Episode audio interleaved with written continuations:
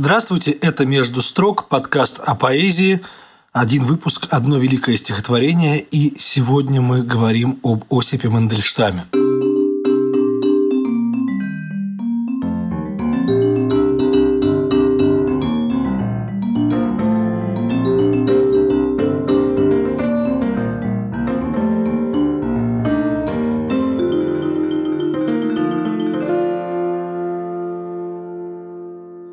выпуск, как у нас уже повелось, юбилейный. Мы празднуем 130-летие с дня рождения Мандельштама 14 января по старому стилю в ночь с 2 на 3 января в 91 ненадежном году, как он писал в том стихотворении, о котором мы сегодня говорить не будем. Я, конечно, первым делом должен сказать, что сегодня у нас в студии Мария Степанова, поэт, прозаик и главный редактор сайта кольта.ру. Маша, огромное спасибо Лев, добрый вечер, спасибо, что позвали. И мы будем говорить сегодня о стихотворении «Нашедший подкову», написанном в 1923 году. Некоторые исследователи предлагают, что может быть в конце 22-го. Маша, если можно, я попрошу его прочитать. Давайте попробую. Сразу скажу в скобках, что в YouTube существует идеальное, как мне кажется, чтение Михаила Гаспарова – которое в Мандельштамовский день стоит послушать из-за Мандельштама и из-за Гаспарова два в одном. А мы сейчас тоже почитаем. Нашедший подкову под заголовок, который в одних публикациях прижизненных есть, а в других нет, то, мне кажется, важным пендорический отрывок. Глядим на лес и говорим, вот лес, корабельный, мачтовый, розовые сосны, до самой верхушки, свободные от мохнатой ноши, им бы поскрипывать в бурю одинокими пениями в разъяренном безлесном воздухе. Под соленой пятою ветра устоит отвес, пригнанный к пляшущей палубе. И мореплаватель в необузданной жажде пространства, влача через влажные рытвины – Хрупкий прибор геометра слечит с притяжением земного лона шероховатую поверхность морей. А вдыхая запах смолистых слез, проступивших сквозь обшивку корабля, любуясь на доски, заклепанные, слаженные в переборке, не вифлеемским мирным плотником, а другим отцом путешествий, другом морехода, говорим. И они стояли на земле, неудобный, как хребет осла, забывая верхушками о корнях на знаменитом горном кряже, и шумели под пресным ливнем, безуспешно предлагая небу выменить на щепотку соли свой благородный груз. С чего начать? Все трещит и качается. Воздух дрожит от сравнений.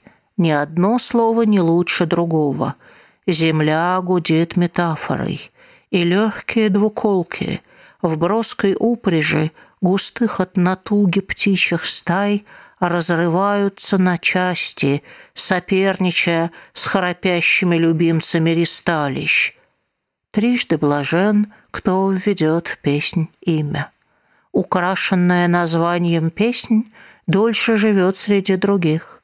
Она отмечена среди подруг повязкой на лбу, исцеляющей от беспамятства, слишком сильного, одуряющего запаха, будь то близость мужчины или запах шерсти сильного зверя, или просто дух чобра, растертого между ладоней. Воздух бывает темным, как вода, и все живое в нем плавает, как рыба, плавниками расталкивая сферу, плотную, упругую, чуть нагретую, хрусталь, в котором движутся колеса и шарахаются лошади, влажный чернозем Ниеры, каждую ночь распаханный заново, вилами, трезубцами, мотыгами, плугами, воздух замешан так же густо, как земля. Из него нельзя выйти, в него трудно войти. Шорох пробегает по деревьям зеленой лаптой. Дети играют в бабки позвонками умерших животных. Хрупкое летоисчисление нашей эры подходит к концу. Спасибо за то, что было. Я сам ошибся. Я сбился, запутался в счете. Эра звенела, как шар золотой, полая, летая, никем не поддерживаемая. На всякое прикосновение отвечала «да» и «нет». Так ребенок говорит «я дам тебе яблоко» или «я не дам тебе яблоко». И лицо его – точный слепок с голоса, который произносит эти слова. Звук еще звенит, хотя причина звука исчезла. Конь лежит в пыли и храпит в мыле, но крутой поворот его шеи еще сохраняет воспоминания о беге с разбросанными ногами, когда их было не четыре, а по числу камней дороги, обновляемых в четыре смены, по числу отталкиваний от земли, пышущего жаром иноходца. Так, нашедший подкову, сдувает с нее пыль и растирает ее шерстью, пока она не заблестит. Тогда он вешает ее на пороге, чтобы она отдохнула, и больше уж ей не придется высекать искры из кремня. Человеческие губы, которым больше нечего сказать, сохраняют форму последнего сказанного слова, и в руке остается ощущение тяжести, хотя кувшин – наполовину расплескался, пока его несли домой. То, что я сейчас говорю, говорю не я, а вырыто из земли, подобно зернам окаменелой пшеницы. Одни на монетах изображают льва, другие — голову. Разнообразные — медные, золотые и бронзовые — лепешки с одинаковой почестью лежат в земле. Век — пробуя их перегрызть, оттиснул на них свои зубы. Время срезает меня, как монету, и мне уже не хватает меня самого. Спасибо большое. Первое, что, конечно, хочется сказать, что Мандельштам да, тот поэт, у которого мы могли бы сходу, да, с одного раза выбрать десятки стихотворений. Да? Поэт, который, как становится все очевиднее, стал нашей кровью и нашими мыслями могли бы там выбрать что угодно, там, за гремучую доблесть грядущих веков или стихи о неизвестном солдате, сохрани мою речь навсегда, или грифельную воду, в общем, что угодно. Но мы взяли это стихотворение, мы как-то согласились да, на нем, когда разговаривали. Ну, такой общий вопрос, да что оно обещает нам, да что оно меняет в том, какой была русская поэзия какой она стала. Это вопрос из тех, на которые надо отвечать неделями, а если не годами. Мне кажется, что ну, для начала мне это стихотворение важно потому, что оно что-то вроде камня, которым отмечается точка перехода. Оно не случайное в Мандельштамском корпусе текстов, и оно обозначает, означает что-то вроде зоны равноденствия, равновесия – между двумя разными способами думать себя в истории. Поэтому это единственный, действительно, и об этом многие пишут, в единственное мандельштамское стихотворение, написанное вольным стихом.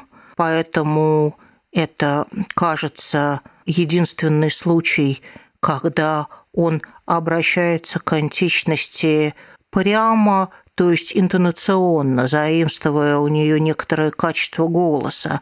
То есть не утварь, не атрибутику, не... не имена героев, да, да, не, да, не, не, Одиссей не, не, не, не, не Делию, не Одиссея, не каменные отроги Перии, не весь тот легкий, прекрасный набор внешних примет, да, которых у него было столько. Здесь он, по сути, занимает у Пиндара звуковой слепок и говорит чужим ртом, чужим глиняным ртом. И это не случайно. Мы знаем, что мандельштамовское отношение к революции, ко всему последовавшему, а было очень а, специальным, очень специфичным и отличалось от людей его тогдашнего круга, отличалось от того, как к, к этому делу относились близкие друзья и Ахматова, и Гумилев, и какой-то тогдашний круг акмеистов, так или иначе с самого начала выбрали логику несмешения противостояния. А Мандельштам с его эсеровскими пристрастиями, о которых он в «Шуме времени» много говорит, он на это смотрит по-другому. И вот он застает себя в такой точке воздуха раздела, водораздела между старым и новым. И ему нужно, видимо, понять, где он остается. То есть он ложится в землю вместе с утварью старого мира, старой золотой отзвеневшей эры, отслужившей свой срок, как монета, как а, подков при чужом пороге.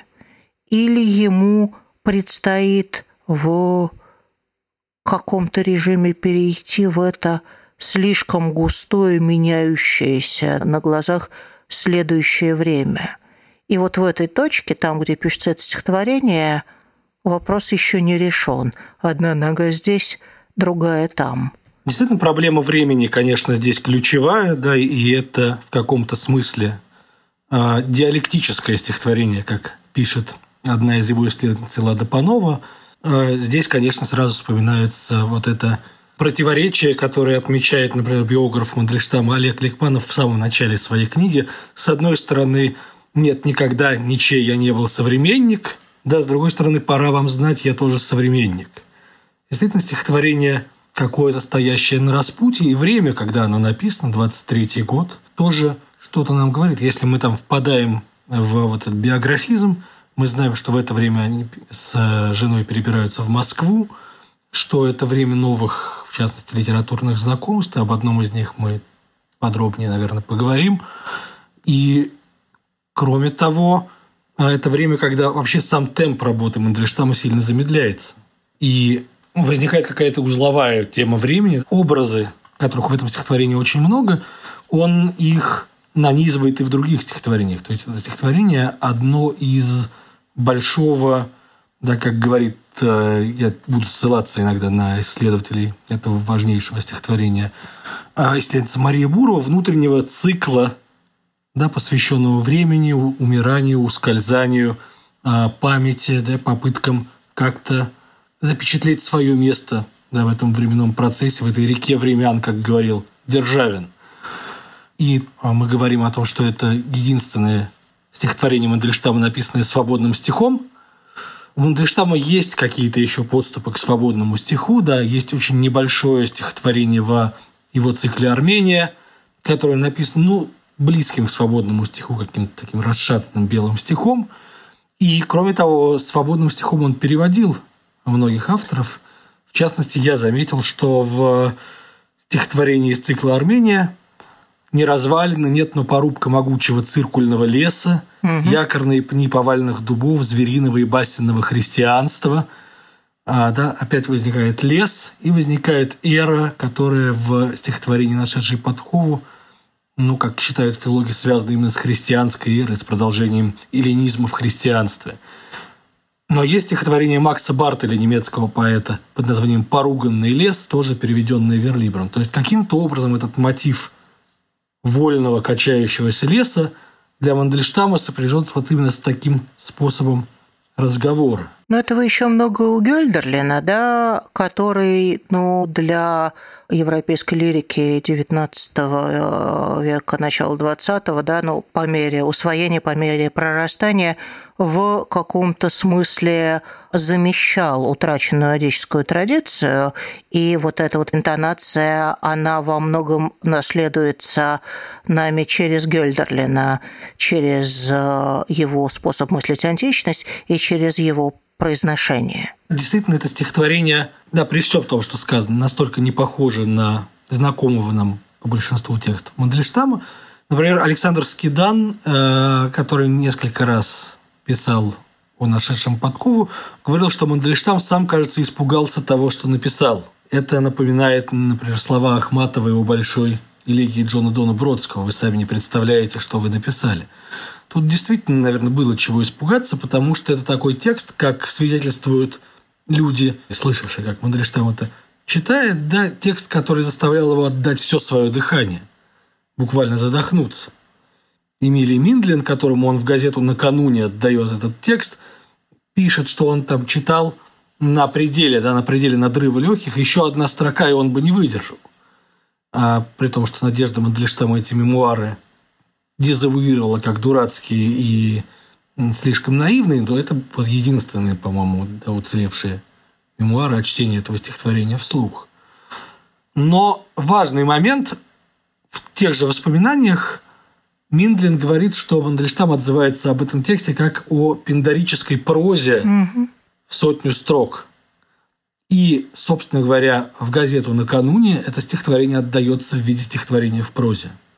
Мандельштам разбивает его на строки уже для публикации в журнале «Красная новь», и дальше, как разбитое на строки верлибрическое стихотворение, оно э, публикуется дальше в прижизненных и посмертных изданиях. Притом, поскольку, как э, замечательная исследовательница истории этого стихотворения Ольга Рейнбах указывает, текстология верлибра – это вообще сложная штука, существует масса разночтений, в том числе в том, как оно членится на строфы. Но все-таки к чему это ближе? Да, к мандельштамовской прозе, к шуму времени, к э, разговору о Данте – или к корпусу мандельштамовских стихов? Мне кажется, что весь смысл этого текста отчасти сводится к тому, чтобы ни к чему не принадлежать это а, своего рода скрижаль, определяющая какую-то точку перехода. Он, да, он не ложится бесшовно в ряд мандельштамовских стихов этого времени, хотя они все так или иначе занимаются одним сюжетом, а, дискутируют, если можно так сказать, да, вокруг одной и той же проблемы. Вот этой же перехода, перемены прошлого и будущего и какой-то незримой присяги, которую надо принести, но перед этим надо выбрать, да, то есть, ну, к кому относятся а, твоя вассальная повинность, что важнее, что роднее, да, прошлое или будущее. И вокруг этого так или иначе нанизываются... Да, он пишет меньше, но, как сказать, коэффициент сжатия или вот это, да, знаменитая теснота ряда гораздо выше, чем в более ранних текстах, и эти стихи и нашедшая подкову Грифельная ода, и которая тоже удивительный, на самом деле, для Мандельштама текст. А если посмотреть, например, как там устроена рифмовка, все арифмы, да, как курица лапой, намеренно сбацаны, неплотно пригнаны, чтобы оставалось вот это ощущение сквозняка, угу. который гуляет вдоль одической строфики. Это тексты, каждый из которых пытается быть последним в определенном ряду. То есть, ну, в, в каком смысле это вионовская ситуация, да, большое поэтическое политическое завещание, малое поэтическое завещание. И Мандельштам пытается отвечать на поставленный им временем вопрос, ну, каким-то разными доступными ему средствами. А что, если это будет язык и способ оды? А что, если это будет, например, лирическое стихотворение, как в старь, да, и получается, кто время целовал возмущенное темя. А что, если если это будет вот так, да, так как мы а, раньше никогда не делали, и нам для этого нужно занять какой-то способ говорения. Мне кажется, что это здесь очень не случайно. То есть, ну, там есть, да, в нашедшем подкове есть какое-то количество блуждающих образов, блуждающих строк, которые еще много раз будут возникать у Мандельштама, и тут, и там вот эта ваша находка про лес прекрасная, или про коня, который бежал и добежал, да, это возникнет через 10 лет в «Рождены для наслаждения бегом» угу. лишь сердце человека и коня, да, еще один текст, сегодня можно снять до калькомании, а еще один текст о перерождении и приятии нового, да, где Очень он... много таких текстов, действительно, там можно просто кусками показывать, да. как как оно мотивы и строки да, образа да, Мандельштама да, да. из более ранних и более поздних угу. Стихотворений концентрируются в этом. Да? Например, воздух бывает темным, угу. да, да, тут же, да. да, словно темную воду я пью помутившийся воздух из стихов сестры тяжести и нежности одинаковые да, ваши да, приметы. Да. Или человеческие губы, которым больше нечего сказать. Да, и сразу, и, да, я лежу в земле губами шевеля, угу, да. или губ шевелящихся отнять, отнять вы не могли. Не да, могли. Нет, э, вот эти разговаривающие губы угу. И сюда же глиняный рот, который тоже будет много раз у него возникать, глиняный, э, глиняный рот, глиняные губы, сохраняющие форму речи. Это все, конечно, страшно интересно, потому что если читать Мандельштам в каком-то таком хронологическом режиме, видно, наверное, как ни у кого, вот это органическое прорастание образа внутри долгого временного промежутка, как в этом хозяйстве ничто не уходит в распыл, и любая вещь имеет какое-то естественное Они могут работать еще раз, да, эти да. образы могут еще, работать еще и дальше. раз, да, меняясь, иногда полностью переквалифицируясь, меняя значение, угу. но так или иначе оставаясь в этой системе.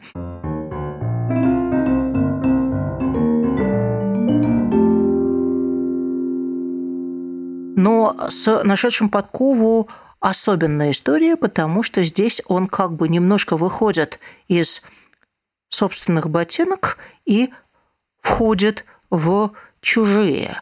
Я вот все думала, почему мне важно, что это пендарический отрывок. Мне кажется, что это очень не случайно. И вот почему. Во-первых, в каком-то смысле все наследие, весь корпус текстов Пиндара, да, который мы знаем, который у нас есть, это отрывок. Да? Есть перечень написанного да, в десятке разных жанров, и там было очень много всего. Да, как с большинством античных как авторов, да. нас, до нас дошло лишь малое да, и то, что мы часть. знаем, мы знаем по антологиям, по отрывкам, по очень часто по цитатам в каких-то научных, поэтологических таких всяких текстах, остались только вот эти вот оды, обращенные раз за разом к победителю, к человеку, вышедшему победителем в каких-то а, очередных спортивных играх. Мы начали говорить о том, что такое, собственно говоря, пиндарический отрывок да, у поэзии Пиндера, одного из величайших греческих лириков. А мне хочется здесь процитировать переводчика и исследователя Пиндера, уже упомянутого Михаила Леоновича Гаспарова, который о поэтике Пиндера пишет так. «Каждое событие – это мгновение, перелившееся из области будущего, где все неведомо и зыбко, в область прошлого, где все закончено и неизменно. И поэзия первая призвана остановить это мгновение, придав ему требуемую завершенность и определенность. Для этого она должна обратить события из неуловимого в ощутимое – и Пиндер делает все, чтобы представить изображаемое ощутимым, вещественным, зримым, слышимым, осязаемым. Зрение требует яркости, и мы видим, что любимые эпитеты Пиндера – золотой, сияющий, сверкающий, блещущий, пышущий, светлый, лучезарный, осиянный, палящий. Много уже да, в этом замечании как-то перекликается с мандельштамовским текстом. А многое и в критики Биндера еще античными авторами, которые упрекали его в а, том, что он перескакивает с одного на другое, да, в, этой, в том, что сам Мандельштам будет называть «я мыслю опущенными звеньями», вот Пиндер делал то же самое, да? Да-да, и вот эта мандельштамовская идея перехода, перебегания через реку с джонки на джонку, отталкиваясь и перепрыгивая на следующую, да, да как образец поэтической а мысли, поэтической да, да, да, да, он да. Да, это, это, это очень пендарическая мысль. Но тут еще интересно, конечно, то, что в европейском сознании это так или иначе стихи, которые переводят будущее из разряда из режима потенциальности в режим действительности. А будущее складывается из э, трех э, компонентов. Э, это воля богов, это личные добродетели, личные достоинства и то, что называется породой или преемственностью, то есть ну, некоторая совокупность истории рода. Вот они все встречаются в одной точке и указывают на победителя, на того, к кому сходится, да, да. кульминирует эта золотая Собственно удача. Говоря, тот же самый Гаспаров пишет о том, для чего такие возвышенные темные оды слагать ну, победителям каких-то колесничных пристаний, да, победителям каких-то скачек или э, кулачной борьбы. Так вот, именно потому, да, что поскольку, если человек победил, значит, боги его да, почтили, благословили, отметили. Да. отметили. О, в нем, значит, и сказалось божественное совершенство и благодать. И вот, собственно, да, а отрывок из оды к Синократу Акраганскому, победителю как раз в колесничном беге, который начинается совсем не с, собственно, непосредственного повода. В переводе Гаспарова же «Слушайте меня, вспахивая пашню Харит, Вспахивая пашню круглоглазой Афродиты, я шагаю туда, где пуп гулко грохочущей земли, туда, где клад песен о пифийских победах ждет обильных именидов от речного Акраганта, ждет ксенократа среди многого золота Аполлоновых дубрав. Ни буревые ливни, ни добрым полчищем рвущиеся из туч, ни вихрь, всеуносящим смерчем не втопчет его в провалы морей – явленный в ясном свету, лик этих песен откроет людской молве славу колесничной победы отца твоего, Фрасибул, и рода твоего в лощине Крисы. Да, то есть... Угу. Да, Время вспахано плугом, и роза землею была. Конечно, и здесь то же самое вспахивание э, чернозема Ниеры, что нас уже выводит к вот этой теме стихии в этом стихотворении. Конечно, здесь очевидно следы чтения и Пиндера, и всей этой традиции. Но тут есть очень любопытный вопрос. Он такой, вот смотрите, в пиндеровских ходах, да, все так или иначе восходит и сходится к имени героя. Угу. Они сконструированы так, чтобы он был не просто назван, а назван многократно. И а, Мандельштамовский пиндарический поэт говорит о таком именовании. Трижды блажен, кто ведет в песнь имя, украшенное названием песни лучше живет, дольше живет среди других, она отмечена среди подруг повязкой на лбу. Говорит Мандельштам, и при этом никого не называет. Да, здесь нет ни одного имени, действительно. Ну, если не считать подзаголовка. Если не считать, собственно, да, Пиндера. Да, да, да, да, пиндарический отрывок. То есть имя, оно почему-то по какой-то причине необходимое в тексте такого рода имя, оно почему-то опущено. И мой вопрос или предположение, оно такое. Возможно, текст Мандельштама – это попытка назвать или обозначить свое место – и выведенные за скобки, произнесенные внутри рта имя – это имя поэта, который мог бы находиться здесь на месте Мандельштама. То есть, ну, а если мы посмотрим на последние строфы, да, что там происходит, все отслужило, все так или иначе изменило качество. А лес, который был лесом стал мачтовым лесом а, мореплавания. И помнит о том, что когда-то он был лесом. о том, да. А мачты помнят о том, что они когда-то были лесом. Бег добежал и стал конем. Подкова остается в какой-то функции, она приносит счастье, приносит удачу, но подкова – это сокращенная схематическая отображение совершившегося бега. Это и дальше, эмблема того, да, что когда-то она уже, использовалась. Да, да, это то, что уже совершилось. Да, и, собственно, когда мы находим подкову, а не покупаем ее у кузнеца, да, счастье, удача, вот эта отметина удачи, она как раз результат этого совершившегося неувиденного нами бега. И вот есть какая-то эпоха, какая-то эра, которая звенела как шар и тихо уходит под землю. И от нее остается очень немногое. Монеты, которые были разными медными, золотыми, а теперь уравнялись в достоинстве и лежат под землей. И, и меня срезает время.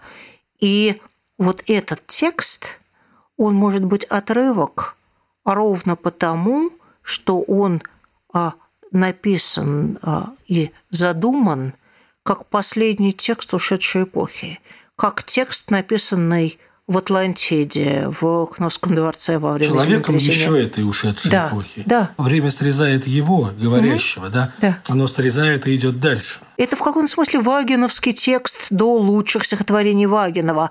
Это текст, написанный изнутри омертвевшего уходящего времени – этого потом у Мандельштама совсем не будет. Он не будет отождествлять себя с, со старым миром, с ушедшим временем.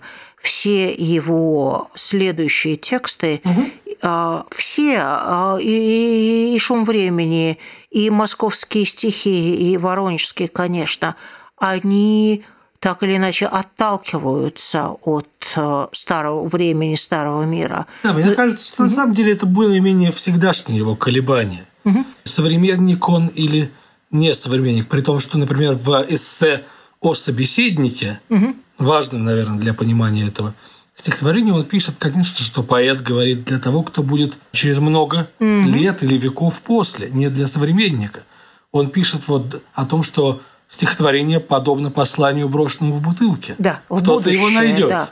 Кто-то его прочтет. для него, как для, как для большинства, на самом деле, людей его времени – безусловно, важнее, нужнее и необходимее прошлого будущего. Это такой воздух, которым он дышит.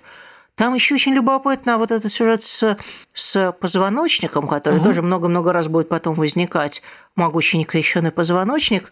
Но до э, нашедшего подкову я там вдруг э, впервые обнаружила в «Век мой зверь мой» ну, сумеет, слово, да. слово «захребетник». Угу. То есть это человек, который находится вне хребтины, вне столбовой дороги а, перемены.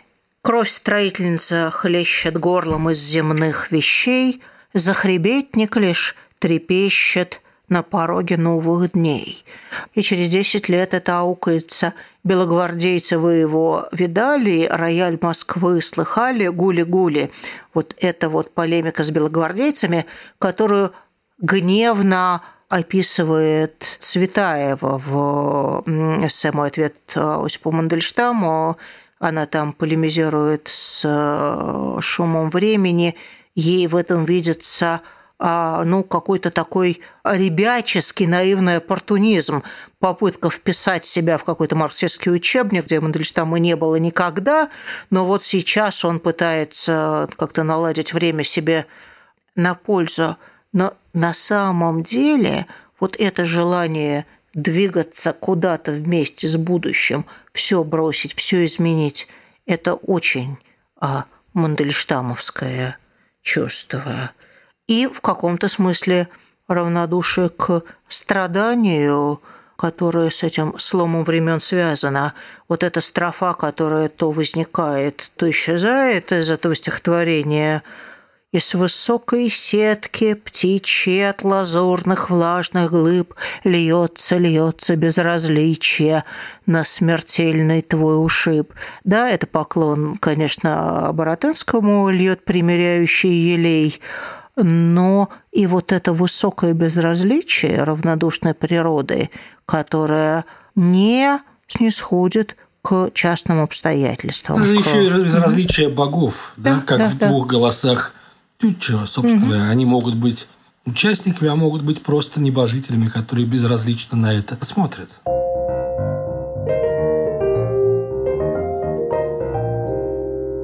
Хочется на самом деле э, поговорить просто о том, что происходит в этом стихотворении, потому что оно большое, оно второе по размеру после стихов о неизвестном солдате угу. стихотворение Мандельштама мы говорим о том, что это пиндорический отрывок, но вот вопрос, отрывок это или отрывки. Потому mm. что в той самой э, логике, как писал Пиндер, ассоциации, как mm-hmm. пишет э, Татьяна Смолярова, движущий фактор лирики Пиндера. Еще античные комментаторы осуждали его за изложение мифа отрывочными эпизодами. И вот мы, конечно, сразу вспоминаем те самые пропущенные, опущенные звенья, которыми э, по собственному признанию мыслил Мандельштам. А, мне хочется понять, да, что этот текст делает единым высказыванием. Оно начинается, это стихотворение, с множественного числа глядим на лес и говорим. Но это не случайно, и да? сразу вопрос, кто эти мы, которые глядят и говорят? Это как раз э, мы э, Пендеровской оды, предназначенные для хорового исполнения. Он начинает с какого-то измышленного коллективного «мы», которое сразу же аукается в этом множественном «я» леса, кораблей, мачт. И только в а, ближе к концу а, сперва осторожно, потом усиливаясь, возникает я. Я сам ошибся, я сбился, запутался в счете. А, сноска, я слово позабыл, что я хотел сказать. Да, это тоже важная для Мандельштама позиция неполной уверенности, бесконечной шаткости и необходимости в оговорках, которая потом будет сама себя заменит на волны внутренней правоты, на знание своей правоты. Это, это отдельный очень интересный сюжет. И в конце, да, мы полностью сводится к тому, что может сказать истончающаяся, исчезающая, сходящая в землю я к вот этому большому завещанию.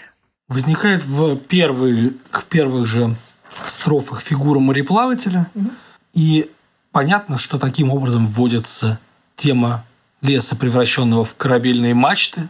Уже глядя на этот лес, вот этот хор, предсказывает его судьбу. Это мачтовый лес, лес предназначенный на то, чтобы стать мачтой. Угу. И таким образом... Вершина колобродит, обреченная на сруб.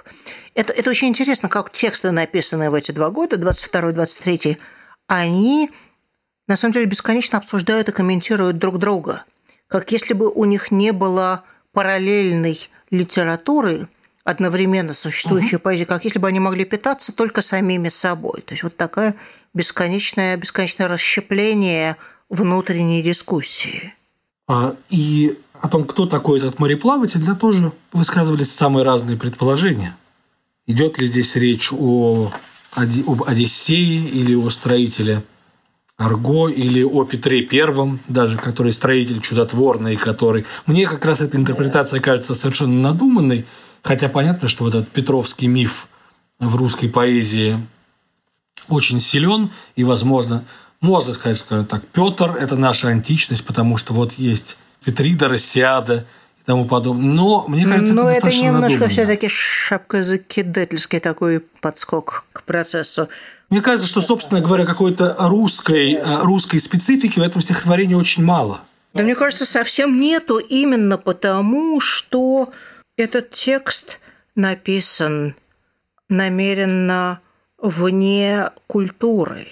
Более того, здесь э, поразительно для текста, настроенного на какой-то античный образец, а здесь вообще поразительно немного внешних отсылок. Здесь есть Вифлеемский мирный плотник, окей, да, и здесь есть чернозем Ниеры, с которой, ну, это отдельный разговор, да, она вообще кто? То есть, ну, она была подругой Гелиоса, да, но у меня еще есть ощущение, что, что здесь близость чисто звуковая, да. и что это нереиды мои нереиды. Собственно говоря, вот Панова в своем большом тексте пишет, что это то же самое, что Ааниды да, который да, он да, так да, бредил. Удвоение гласных, да. Да, вот ему очень да. нужно было что-то такое похожее на Ниеру, угу. но при этом именно Ниера – это имя, которое многократно повторяется в поэзии Андре Шенье, о котором как раз в 20-е годы Мандельштам ага. очень жил и дышал.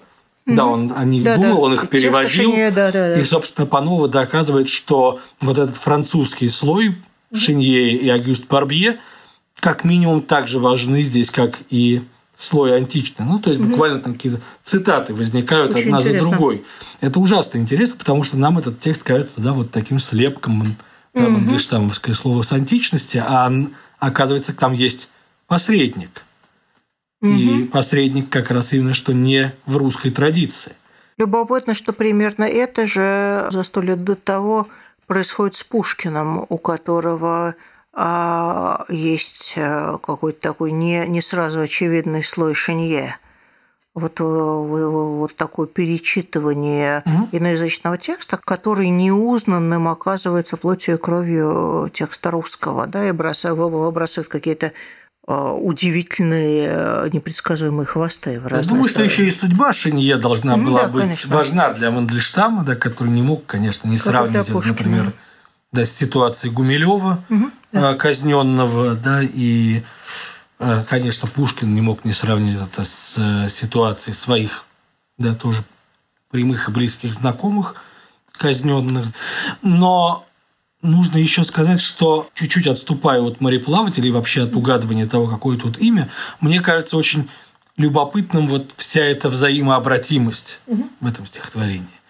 Да, а, вот мы уже сказали, что лес помнит о том, что он стоит да, мачтами. Теза, антитеза. Лес превращается в мачты. И хочет стать мачтами, да. хочет, чтобы он там буквально написано, да. Они говорят, что они безуспешно, предлагая небу выменить на щепотку соли, то есть ну, такая, да, как бы перефраза море, свой благородный груз. Да, они хотят стать этими мачтами, а мачты помнят, что были лесом. Но это же буквально строфа и антистрофа, теза и антитеза. То есть, ну, первое, мне как раз кажется, что нашедший подкову это, как сказать, безупречно а, выстроенное логическое построение, совсем не отрывок. И в этом смысле можно считать это великой удачей неудачей. То есть это, там нету пустот, нехваток и зияний, которые нужны для того, чтобы обглоданности, которые нужны для того, чтобы отрывок был отрывком. Да, вот, ближе к концу да. он действительно угу. собирает все сказанное да, в одну в, в, в такой в один, пучок значений, вот эту который, сферу, да, да, как да, он да, да, золотой шар, да. Но, да. но и с самого начала, смотрите, строфа, лес, которому бы поскрипывать в бурю одинокими пиниями в безлесном воздухе. Да, а лес, это который, еще да. то, а, с помощью чего строят. Да, да, то да. Здесь есть еще да, строительная мотив, вот что это, он выстраивает да. эту громаду, а архитектура для Мандельштама... Да, да, культурированность, да, вот это, да, да, да. И потом следующая строфа, а вдыхая запах смолистых слез, то есть мы, когда мы смотрим на лес, мы видим корабли. Когда мы смотрим на корабли, мы запрокидываемся обратно и видим лес, и говорим, и они стояли на земле, угу предлагая небу выменить на щепотку соль свой благородный груз. Все обнуляется. Мне кажется, что вот это как раз то, что позднейшие поэты, да, метареалисты со своей метаметафорой, где одно и другое взаимообратимы, да. заимствуют у Мандельштама. Да, вот можно сказать, что лес – это мачта, а можно сказать, что мачта – это лес. Но опять-таки… Это то, что Мандельштам называет орудийной метафорой в разговоре о Данте. Метафорой, которая способна разворачиваться, меняться и менять цель угу. в, в зависимости от этого поступательного движения. Воздух дрожит от сравнений, пишет здесь угу. Мандельштам. Действительно, мы ощущаем их обилие в этом стихотворении. Но мне кажется, что эта стихия взаимообратимости, еще не разделенности элементов, она а, проявляется вот в этой темной, как многие говорят, строфе, о том, что воздух бывает темным, как вода, и все живое в нем плавает, как рыба, плавниками расталкивая сферу. Ну, сфера – это просто, я думаю, Земля, как она изображается, да, на а, на, на мир на... вообще может угу. быть, да? Да, да, да, да. Земля, земля, земля, как, земля как мироздание. Ну, смотрите, а, вот у нас тезис а, лес как лес как флот, вот у нас в противовес флот как лес. Дальше тут-то мы и начинаем – и это очень как раз Пендеровский. Зачем? Я у него страшно люблю, я не помню, по-моему, Истмейская ода, где он начинает, это, это одни из лучших стихов на свете. Тоже, конечно, в Гаспаровском переводе. «Лучшее, что есть в мире, вода, но золото, как огонь, пылающий в ночи, затмевает гордыню иных богатств. Сердце мое, ты хочешь воспеть наши игры». И дальше он разворачивает вот эту Э, вот эту клавиатуру возможного. Да. Собственно говоря, и Мандельштам, он вообще поэт такого внезапного утверждения. Угу. Он это говорит, и это становится а, сбывшимся. Да. И дальше можно отойти немножко назад и развернуть свой аккордеон. И вот здесь вот, собственно, может быть та строфа, которая в тексте в каком-то смысле главная, ну не главная, но в наибольшей степени заряженная настоящим – это вот это вот с чего начать. Она не обращена ни назад, ни вперед.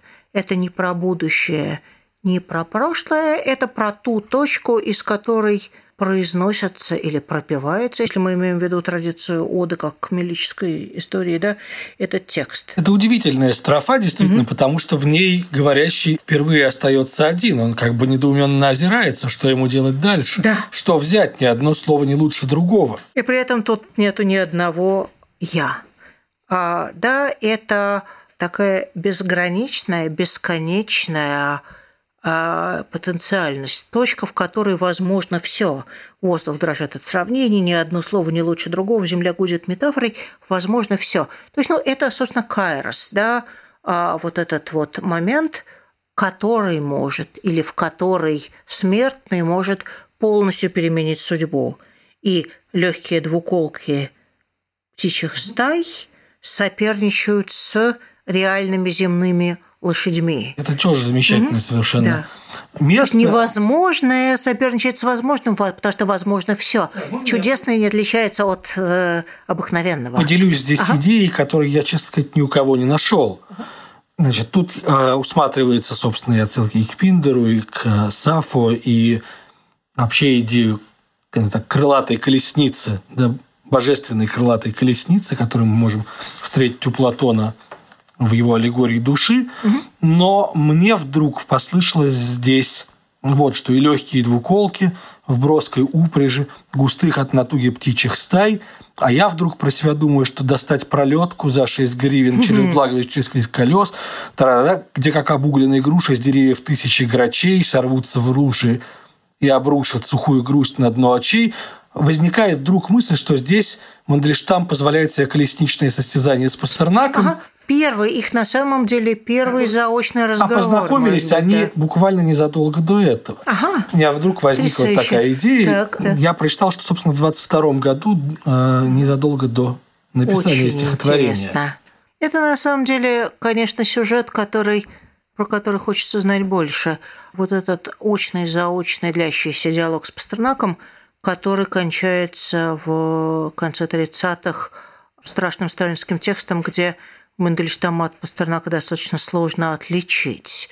А, а правда, первая страница. Вот да, это, и это чуть ли не последнее стихотворение, да, да, написанное да. Мандельштамом, да? Ну, кажется, потом еще пароходик с петухами, но вот я боюсь ошибиться, но это, безусловно, стихотворение, написанное в здравом уме и трезвой памяти, как своего рода стейтмент, как э, способ сказать то, что он пытался сказать уже. Одна из попыток Сталину, вписаться и... во время, да. Да, одна, одна из попыток оказаться, не ложиться в землю с другими монетами, а оказаться ходовой конвертируемой валютой в этом новом мире, где все иначе. Собственно говоря, вот про время mm вся вторая часть этого стихотворения, если мы его мысленно разделим, на, например, на две половины, то с этой строфы, где шорох пробегает да. по деревьям зеленой лаптой, Все дети да. играют в бабки позвонками умерших животных, в этой строфе то время, из которого он с нами говорит, начинает умирать.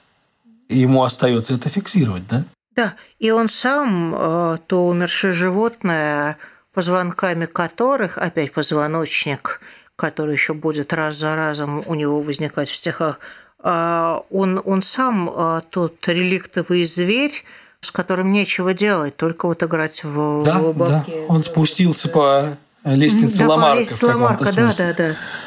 А, ну да, и мы вспоминаем опять-таки, что в стихотворении а, «На розовальник уложенных соломой», а в Угличе играют дети, дети в бабке. бабке да, да, То есть да. этот образ играющих детей у него важен – и именно в контексте какой-то переменной эпохи. Наступает и, и смутное это, время, Но а тоже, там дети играют. Да? Тоже это не просто так, потому что есть это великое и хрестоматийное, оно входило во все гимназические хрестоматии, стихотворение Пушкина на статую играющего в бабки. Да, такая эллинизация а, да. простонародной игры. И солнце Александра, которое, которое сияло всем. То есть он прощается и не он не знает, прощаться ли ему с тем, что было, и отмежеваться, и двинуться куда-то вперед, или э, лечь в землю вместе с этими играми, референтами, позвонками, золотыми шарами а, вместе с Пушкиным. Здесь, кстати сказать, опять возникает реминесценция из Шинье, как показывает Панова, да, что э, речь идет о оде Шинье на э, знаменитую клятву в зале для игры, в мяч, да, угу. когда как парламентарии угу. пытались выработать конституцию и поклялись, что не выйдут угу. из этого зала, угу. пока ее не напишут. И а, да, здесь вспоминается и лапта, и шар, и играющие да. дети. И она же вспоминает стихотворение «Язык булыжника мне голове понятнее», да, стихотворение «Париж», а, где говорится следующее. «Большеголовые там руки подымали, и клятвой на песке, как яблоком играли, mm-hmm. да, и возникает сразу я яблоко. Я дам тебе яблоко, я не дам тебе яблоко. Опять-таки да. в этом же стихотворении парижских воробьев испуганные стайки клевали наскоро крупу свинцовых кров, фригийской бабушкой рассыпанный горох. Речь, конечно, про фригийский чепчик, mm-hmm. но одновременно и про старую Фригию. Да, то есть идея да, да, в том, да, конечно, что это да. эпохи всегда да, переплетены. Это непрерывный процесс, да. Ну и, а, опять же, э, яблоко, Париж, Париж. То есть, ну, если бы мы были а поэтому от филологии, как, как Григорий Амелин, да, мы бы сказали, что и Парисов суд здесь э, так или иначе зашит. Да, Статья Амелина про да. это стихотворение очень фантазийное, да, очень mm-hmm. вольно интерпретирующее стихотворение. Там есть одно замечание, которое мне показалось интересным, о том, что подкова, собственно говоря, в форме дает букву «С» или mm-hmm. латинское «С», которая, в свою очередь, обозначает э, век. Да, угу. собственно, это та да. римская цифра, которая обозначается столетие. Угу. Да, это здорово. Да, кентум. И, собственно, сама идея века, именно столетия, как эры и как 19 века, 18 века, нового 20 для Мандельштама исключительно важна. У него постоянно то век мой, зверь мой, да, то век волкодав, угу, то угу. столетия обступают меня огнем. Да, да, да. И здесь тоже. Это действительно Кайрос. Это такая узловая точка времени, зафиксированная поэтом, из которой разбегается в разные стороны множество ног, множество способов думать и говорить. А, и, конечно, я, кстати, сейчас подумала, вот, э, э, да, шар золотой, да, нет, я дам тебе яблоко, я не дам тебе яблоко, в каком-то смысле – это можно описывать, ну, при некоторой, да, если отпустить немножко на волю, да, эти лошадей интерпретации, а это можно описывать как Парисов суд. Да, яблоко как сфера, я дам тебе яблоко, я не дам тебе яблоко. Какой-то такой -то ситуацию распутья, где от меня, ребенка, зависит, кому дать яблоко, эту золотую сферу новой эры – угу. который может ответить да и нет. Кому сказать да, кому ответить нет. Помним ли мы ребенка, держащего в руках сферу? Да, да. Это, конечно, да. младенец Христос, да, который да. может да, дать да. эту сферу державу, как бы, да, да, или может. Держащая небо и землю неподвижно тонкой рукой. Да, это еще и разговор с символистами тоже в, как сказал э, другой автор, некоторое количество разговоров, спрессованных в то, что должно выглядеть как цитата, обугленная, э, да не вполне сохранившая свои очертания из античного автора. Можем ли мы сказать в общем таком случае, что это какое-то центральное стихотворение Мандельштама, да, узловое? Или у него много таких узловых стихотворений? Я не знаю, это, это всегда так или иначе. Мне, мне, мне как раз кажется, что у любого большого поэта любой текст, э, какой ни возьми с закрытыми глазами – оказывается, ну, если не узловым, то вот тем позвонком, без которого весь позвоночник обрушится.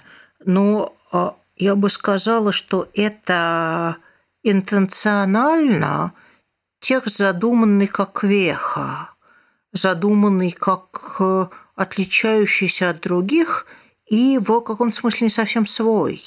И то, что у Мандельштама – не было внятного представления о том, как его надо печатать, да, а, как э, стихотворение в прозе, или все-таки нужно какое-то членение строфика. И потом он к этому возвращался, как к тексту не вполне поэтическому, но зато раздающим всем сестрам по серьгам. Он говорит, вот, вот как в нашедший подход. Бум, бум, бум и бум. Вот это... Кому в пах, кому в лоб, да, кому да, в бровь, кому абсолютно. в глаз. Да, в каком-то да. смысле. Это раздача, да, сорок и вороны, сестрам по серьгам. Этому дала, этому дала, этому не. То есть угу. такая точка, в которой время раздает свои регалии кому хочет. То есть возвращаться к такому типу письма после этого было как бы и не обязательно, да? Угу, Почему да. он больше так не писал? А ну потому что это вот точка, это точка поворота, и в каком смысле точка свободы и абсолютной имперсональности. То, что я говорю, говорю не я. Это очень важно. Тут есть два, две строчки, которые мне а, страшно важны каким-то очень персональным образом.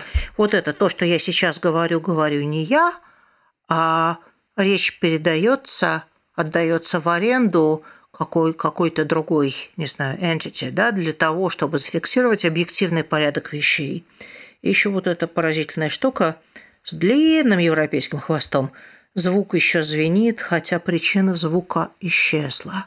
Это сюжет про замерзшие слова, которые впервые возникают у Плутарха, и дальше через, через Рабле, через Эдисона, через, через множество разных интерпретаций входит в литератур XIX-XX века, речь которая как-то законсервирована, подморожена, бутылирована, оставлена на потом, как письмо в бутылке у Мандельштама или как в советском детстве, помните, какие-то бутылки или капсулы, которые оставляли для, для инопланетян. Ага. Вот через там, тысячу лет прилетят инопланетяне, мы им оставим пионерский гимн, вымпел – и, не знаю, последние показатели работы братской ГЭС. Вот этот вот способ сообщаться с будущим через э, такой маленький а, набор необходимого сегодня. Спасибо большое. Мы сегодня говорили о стихотворении «Нашедшей подкову», о котором, на самом деле, да, говорить еще и не переговорить по-хорошему. Это был подкаст о русской поэзии «Между строк». Сегодня с нами была Мария Степанова. Огромное спасибо еще раз. Спасибо вам. До следующих выпусков.